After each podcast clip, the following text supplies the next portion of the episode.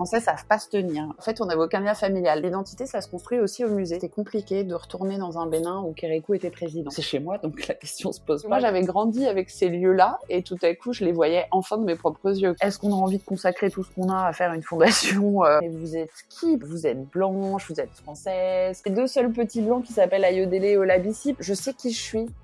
Le bazar. Le bazar. Je suis Alexia Sena et vous êtes dans Joyeux Bazar, le podcast de la double culture. C'est parti Marie-Cécile Zinsou est franco-béninoise et elle diffuse l'art au Bénin et en Afrique à travers la Fondation Zinsou. Sa famille a longtemps été non grata sur le sol béninois, qu'elle a donc foulé pour la première fois à 20 ans passés. 20 ans à fantasmer le pays de ses ancêtres pour finalement s'y enraciner. Elle va nous expliquer comment et pourquoi. Bonjour Marie-Cécile. Bonjour.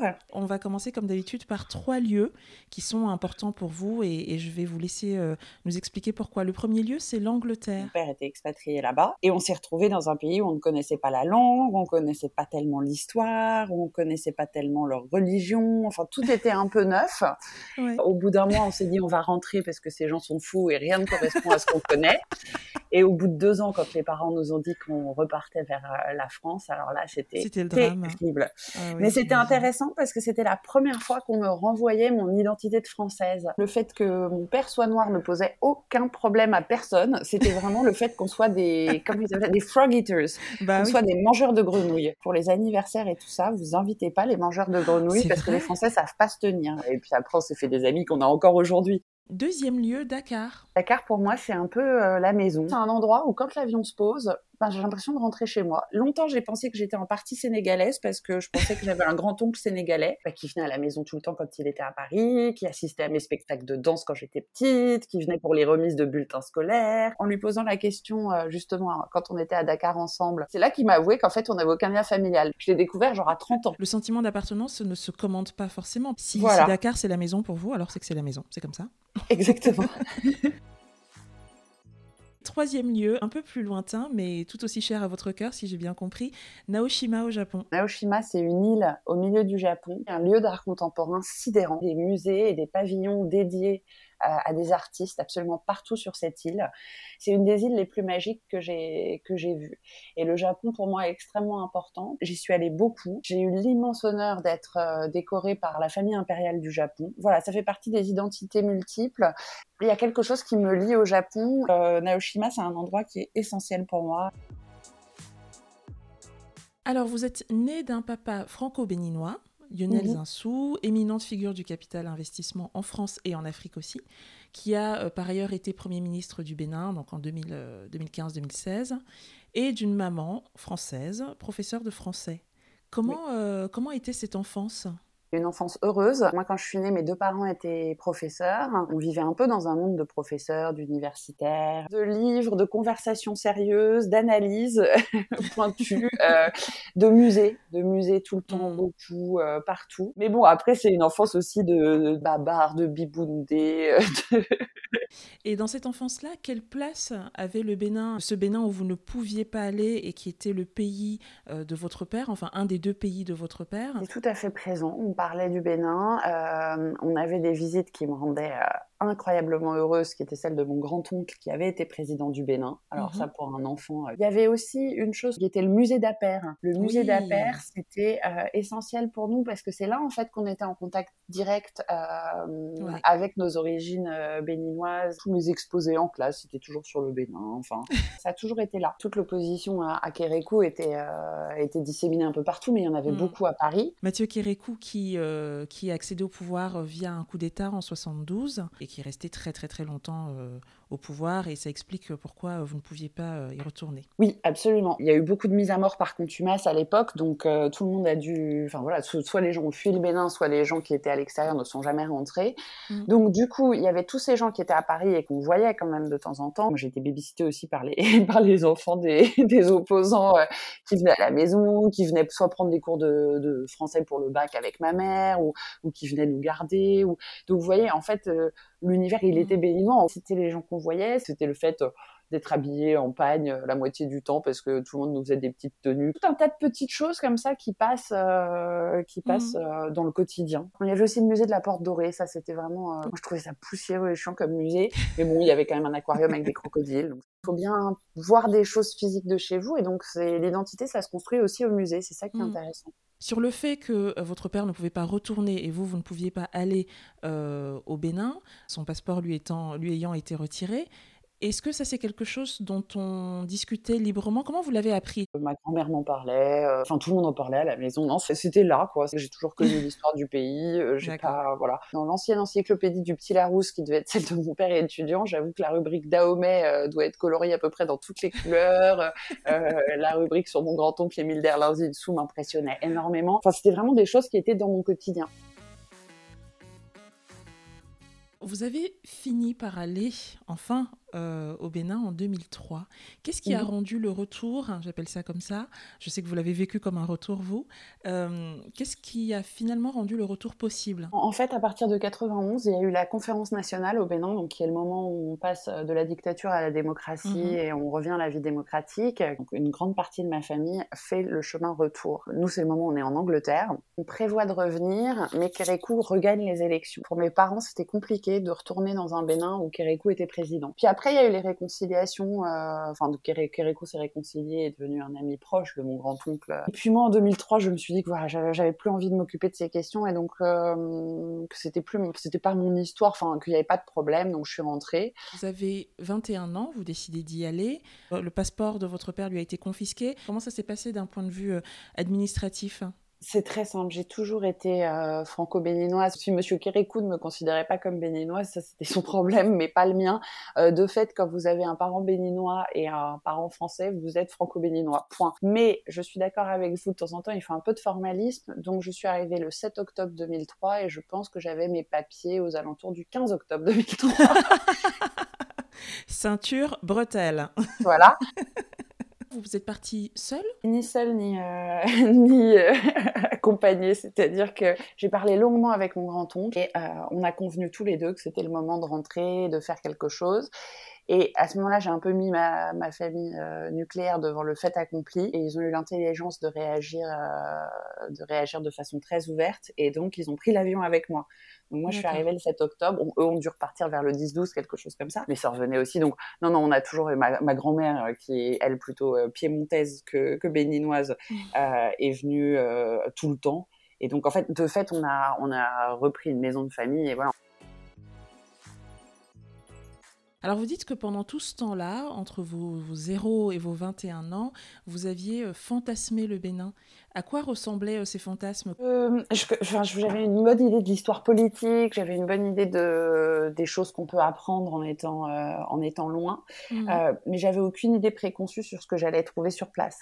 J'ai fait très attention de m'attendre à rien et de surtout jamais comparer. C'est chez moi, donc la question se pose pas. J'ai pas, j'ai pas à aimer ou ne pas aimer des choses. J'ai à voir ce qu'il en est, et après je déciderai comment moi je m'intègre euh, là-dedans ou pas. On est arrivé le soir, il était je sais pas 23 heures, et à 1 heure du matin on a pris la voiture juste pour faire un tour dans la ville, la fameuse église Notre-Dame, euh, le salon de thé, la Caravelle. Enfin, est-ce que toutes ces choses existaient encore? Et parce que moi j'avais grandi avec ces lieux-là, et tout à coup je les voyais enfin de mes propres yeux, quoi. Mmh. Donc du coup on a fait un très grand tour de côté nous pour voir euh, si les choses qui devaient être là étaient bien à leur place.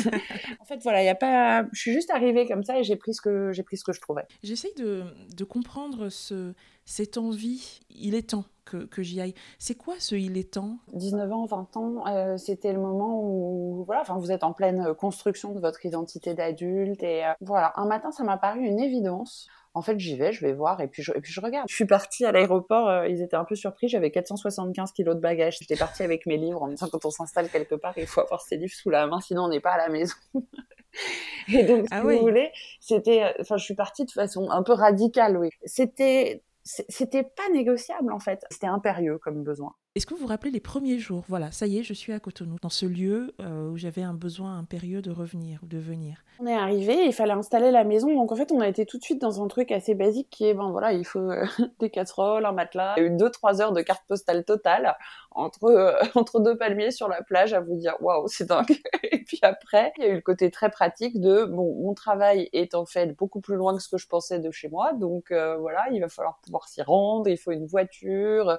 Moi je suis arrivée le 7 et je commençais à travailler euh, la semaine d'après. En fait, c'était la rentrée scolaire. Euh, voilà, donc je devais préparer mes cours et j'ai tout de suite été projetée dans un quotidien. Et je pense que c'est ça aussi dont j'avais envie. J'étais pas là pour des vacances, quoi. J'étais pas là mm. pour aller voir s'il y avait des lions dans la Penjari, ça, euh, honnêtement. Et puis je connaissais déjà tout le monde, en fait. Du coup, j'ai passé trois coups de fil pour dire je suis là. Et puis du coup, je suis allée dîner chez mes amis. Enfin, vous voyez, j'ai trouvé mm. un quotidien.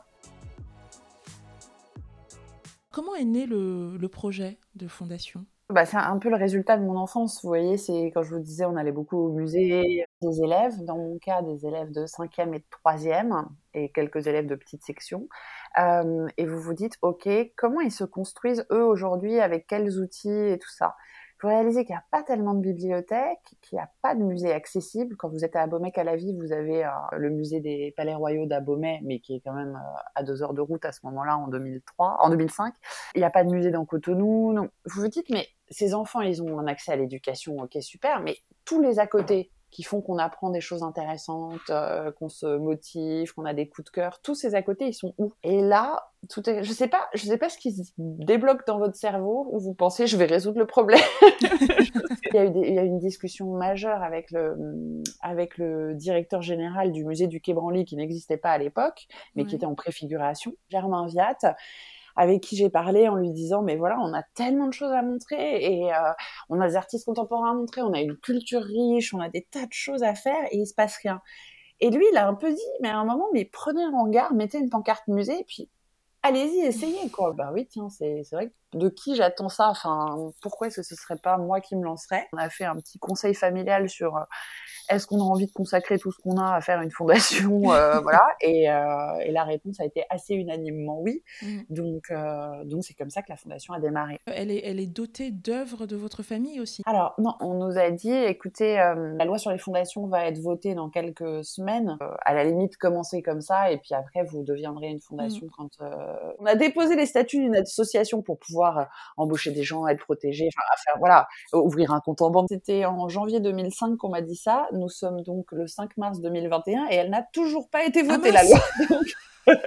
autant vous dire que donc du coup la fondation ne possède pas les œuvres parce que juridiquement elles sont pas protégées si l'association les possède. Donc on est 16 euh, ans plus tard. Je vous laisse donner des des chiffres et des indications sur où en est la fondation? On a créé en 2013, euh, après notre espace d'exposition, on a créé le premier musée d'art contemporain euh, ouais africains du continent. On a reçu des, des millions de visiteurs. Les professeurs, les directeurs d'école ont décidé, enfin, ont tout de suite compris que c'était un outil d'éducation formidable et ont tout de suite décidé d'amener leurs élèves. Et euh, les publics jeunes, après être venus avec l'école, ont compris qu'ils pouvaient venir aussi tout seuls, qu'on les accueillait, qu'on les, on leur faisait visiter. Enfin, voilà, on s'est bien implanté dans dans notre réseau de vie locale. On a eu des prêts assez étonnants. On a eu des prêts des collections nationales françaises. On a eu des prêts, euh, un prêt d'une exposition de, Jean-Michel Basquiat ou de Kissaring, donc des prêts tout à fait importants. Et on a fait des projets euh, incroyablement enthousiasmants avec des artistes en résidence, peut-être une cinquantaine ou quelque chose comme ça. Et voilà, qu'est-ce que je peux vous donner d'autre comme chiffre euh? Non, mais je pense que ça pose bien le projet.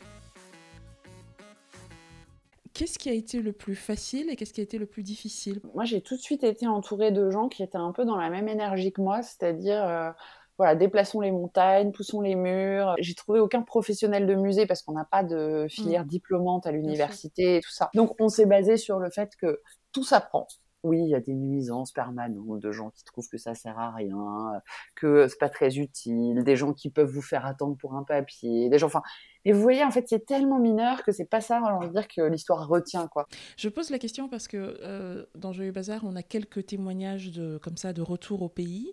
Et euh, même quand on arrive avec euh, de l'énergie et de l'enthousiasme, on, on arrive en ayant été façonné longtemps par, par, par un ailleurs, avec d'autres références. Voilà, il y a quand même ce, ce, point de, de, de, bah, divergence hein, culturelle, de divergence d'habitude, en fait. et aussi, un point qui revient, c'est les difficultés à à, trouver euh, des personnes qui soient sur la même longueur d'onde On a commencé avec l'équipe, avec mon oncle Clément, qui est un spécialiste du nettoyage industriel, donc autant à la retraite. Donc autant vous dire qu'a priori, c'était pas le plus grand muséologue du monde. Et je suis pas sûre qu'au début, il était totalement conscient de ce qu'on était en train de faire. Mais il s'est mis avec un enthousiasme et tout ça. Puis alors au moins, la fondation, c'était nickel chrome. Et pour le coup, lui, il avait des idées sur des points techniques que moi, j'aurais jamais pu résoudre. Il a recruté des agents en allant faire des annonces à l'église d'à côté sur le thème de euh, si vous êtes au chômage mais motivé. il y avait une euh, notaire, enfin qui était notaire en, France, reconvertie euh, dans, dans la vente de bijoux et de paquets cadeaux. Enfin, elle est arrivée, elle, elle était hyper organisée. C'était la spécialiste des tableaux Excel et tout. Donc elle s'est retrouvée à l'administration il y avait l'ancienne secrétaire euh, de la présidence de la République du Bénin, qui était elle aussi à la retraite et qui avait dit à mes parents euh, si la petite veut faire quelque chose, peut-être que je peux l'aider parce que l'administration c'est un petit peu euh, sioux, donc il faut peut-être un peu d'aide. et voilà, on a commencé un peu avec cette équipe-là. On a toujours eu des profils très très variés et on les a toujours rencontrés de façon complètement aléatoire. On vous a beaucoup répété que vous n'étiez pas légitime pour, euh, pour lancer ce projet-là, euh, des études d'histoire de l'art, mais euh, vous étiez jeune, vous aviez en 2005 donc 23 ans, pas d'expérience de gestion d'une fondation ou d'un établissement culturel. Est-ce qu'on vous a aussi renvoyé au fait que vous étiez fille d'eux? Alors, ma meilleure expérience de fille d'eux, c'est que je suis allée au centre artisanal et là, ils m'ont dit Vous, vous êtes la petite fille de l'ancien président. Et, j'ai dit ah Bah oui, je suis un peu surprise, mais oui, oui, oui, c'est moi. Et ils m'ont dit ah, on vous reconnaît tout de suite parce que vous avez la taille de votre grand-père. Et alors là, j'étais un peu surprise parce que pour être tout à fait honnête, euh, je fais 1m86, donc euh, je suis quand même très très grande, ce qui n'était vraiment pas du tout le cas de mon grand-oncle. Euh, quand je leur ai dit, mais attendez, comment vous percevez mon, grand, mon grand-père? Enfin, ils m'ont dit, bah, Charles de Gaulle. Ils m'ont vu arriver aussi grande et aussi ah blanche. Tout le monde a tout de suite reconnu en moi mon grand-père, le fameux ah bah Charles bah de Gaulle. bien évidemment. Bon, après, évidemment, on vous fait un procès en légitimité pour tout, pour euh, l'endroit où vous créez le projet, pour le fondement du projet, pour votre âge. L'âge, c'est quand même un truc qui rend les gens hystériques si vous êtes jeune et que vous montez un projet. Le fait que vous n'étiez pas totalement béninoise, ou en tout cas pas perçue comme ça, est-ce que ça, c'est quelque chose qui vous a été renvoyé?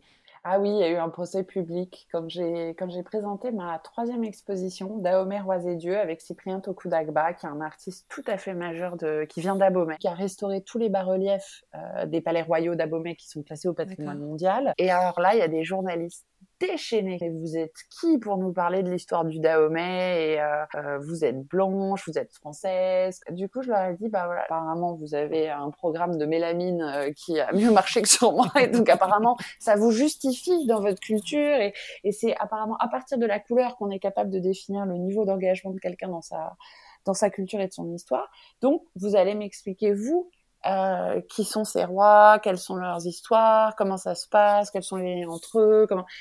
Et en fait, au bout de la deuxième question, je pense qu'ils étaient à peu près tous sur le carreau et qu'ils n'avaient pas la moindre idée de ce que je savais. Et, euh, et en parlant de l'exposition, je pense qu'ils ont tous découvert des choses. Il y a des gens qui pensent que leur identité se trouve dans le regard de l'autre. Mmh. Moi, j'ai jamais pensé ça. Je pensais pas plus que j'étais une grenouille française quand j'étais en Angleterre, que euh, je suis trop blanche pour être béninoise ou ou, euh, ou trop béninoise pour être française. C'est pas ma question. Je je sais qui je suis j'ai pas du tout besoin d'une validation. Donc quelqu'un qui me dit vous êtes tellement grande qu'on voit tout de suite que vous êtes la petite fille de Charles de Gaulle, moi ça me fait mais hurler de rire. Et à aucun moment je me dis oh mon dieu cette personne ne me voit pas comme euh, comme quelqu'un qui vient de Ouida et Savalou. On n'a rien à faire évidemment qu'il me voit pas comme ça, il me connaît pas la question de la restitution des œuvres du patrimoine euh, culturel africain. Alors je rappelle que 90% de ce patrimoine se trouve aujourd'hui dans des musées occidentaux, 90%, et euh, ce que nous appelons ici des œuvres d'art sont souvent des objets euh, rituels, cultuels, absolument clés, ou même artistiques, mais absolument clés pour, pour les peuples qui en sont aujourd'hui privés. Où est-ce qu'on en est aujourd'hui sur cette question, du moins pour ce qui concerne le Bénin? Il y a eu beaucoup, beaucoup de demandes des pays africains pour des, mm. restitutions depuis les années 60, donc vraiment depuis les indépendances. Euh, et en côté français, ça s'est jamais euh, concrétisé parce que le patrimoine français est inaliénable. Et là, la surprise de tout le monde, Macron a été élu et a décidé que restitution il y aurait. Euh, et c'est même lui qui l'a proposé dans son discours de Ouagadougou. Il pense que le patrimoine africain doit retourner en Afrique et doit être vu par la, par la génération, la nouvelle génération africaine. Euh, la demande du Bénin concernait les régalias euh, des, euh, des palais royaux d'Abomey, donc vraiment des objets d'art de cour qui ont été pillés de façon très documentée en 92 par le général Dodds. Et ces objets-là ont fait l'objet d'une loi d'exception de transfert de propriété qui est passée le 24 décembre 2020. Dans la loi, il est écrit que les objets ont 365 jours pour retourner au Bénin. Alors on vous a beaucoup vu dans les médias euh, défendre euh, cette, euh, cette, cette, restitution. Hein. nous, les Africains, les objets de nos ancêtres, et puis que les musées soient en état ou pas, c'est une question, mais ça ne regarde pas les Français. Comment est-ce qu'on fait pour être, en tout cas dans ces propos, 100% béninoise et 100% française aussi. Je dis, voilà, on est responsable de notre patrimoine, on est machin. Les gens me disent, mais en fait, vous parlez pour qui? Et je suis, ah bah, les jeunes béninois, évidemment. Et après, quand je dis, oui, mais vous voyez, il faut qu'on fasse un effort pour réfléchir à notre histoire et il faut que nous rendions. Les gens disent, attendez, alors du coup, c'est ça. Et du coup, oui, effectivement, ça c'est côté français. Mais en fait, je suis nous dans les deux cas. En tant que Française, est-ce que je suis euh, fière que le musée de Fontainebleau, par exemple, euh, possède le palais d'été de, de, Pékin, sous prétexte que les Anglais et les Français ont, mis à sac le palais d'été au 19e siècle? Je sens bien, en tant qu'Européenne, qu'il y a un tout petit problème à avoir toutes ces choses qui sont des éléments clés de la construction euh, de certaines cultures. Est-ce que ça c'est normal en tant que Française? Je peux me poser la question. Et en tant que béninoise, j'ai un point de vue qui est, qui est, très clair et qui est public sur la façon dont on devrait pouvoir euh, avoir accès à notre patrimoine qui est essentiel. Et, et, voilà. Mais donc du coup, je pense que c'est parce que je me pose la question des deux côtés que que je peux parler des deux côtés. Oui, c'est vrai qu'on entend beaucoup, parfois même un peu trop. Je dois bien l'admettre. Mais c'est parce que personne ne va en parler. Et ça, c'est hyper chiant. Vous avez jamais un officiel béninois qui prend la parole. C'est très rare. Et quand ils prennent la parole, comme par exemple en juillet 2018, c'est pour nous humilier et, dire oui, mais non, on n'est pas prêt, on veut pas les objets, même si vous voulez nous les donner avant. Et je pense qu'en tant que Français, on peut être que fier de ce qui se passe et de cette idée de, de partage. Et je pense que côté africain, on a une responsabilité euh, de se dire, voilà, si nous, on n'a pas eu certaines choses à notre génération, il faut que la génération d'après y ait accès. C'est mmh. essentiel. Vous avez deux enfants. On va parler de, Monsieur Ayo qui a donc deux ans et Mademoiselle Olabissi qui a quelques mois. Euh, qu'est-ce que vous leur transmettez? J'ai perdu ma, ma, mère huit mois après la naissance de mon fils. En fait, j'essaye de leur euh, transmettre un, un, maximum de choses que ma mère m'a transmis. Mmh. Et je crois que c'est quelqu'un qui a toujours travaillé sur euh, la façon dont on aiguisait la, la curiosité.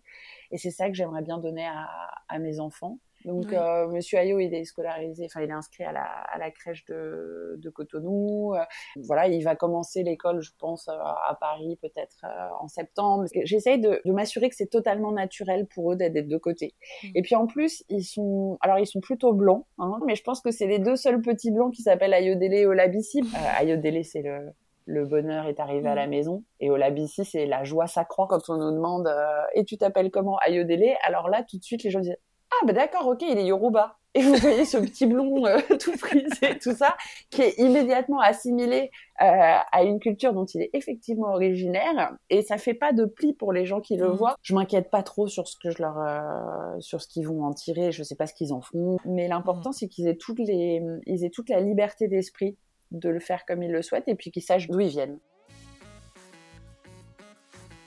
Ce qui nous amène très naturellement à la question rituelle de ce podcast, qui est la dernière, toujours. Euh, donc ça fait 18 ans maintenant, bientôt 18 ans que vous êtes euh, arrivé euh, au Bénin et que vous ne l'avez presque plus jamais quitté. Qui diriez-vous que vous êtes devenu aujourd'hui? C'est difficile à dire, mais je crois que je suis heureuse. Et je crois que c'était un peu à ça que j'aspirais depuis le début je crois que je suis heureuse. Je suis heureuse dans, mes, dans ma famille, je suis heureuse dans mes cultures, je suis heureuse avec mes amis, je suis heureuse dans mon travail. Je crois que c'est aujourd'hui, c'est, c'est ça que je suis devenue. Merci beaucoup, Marie-Cécile. Merci à vous.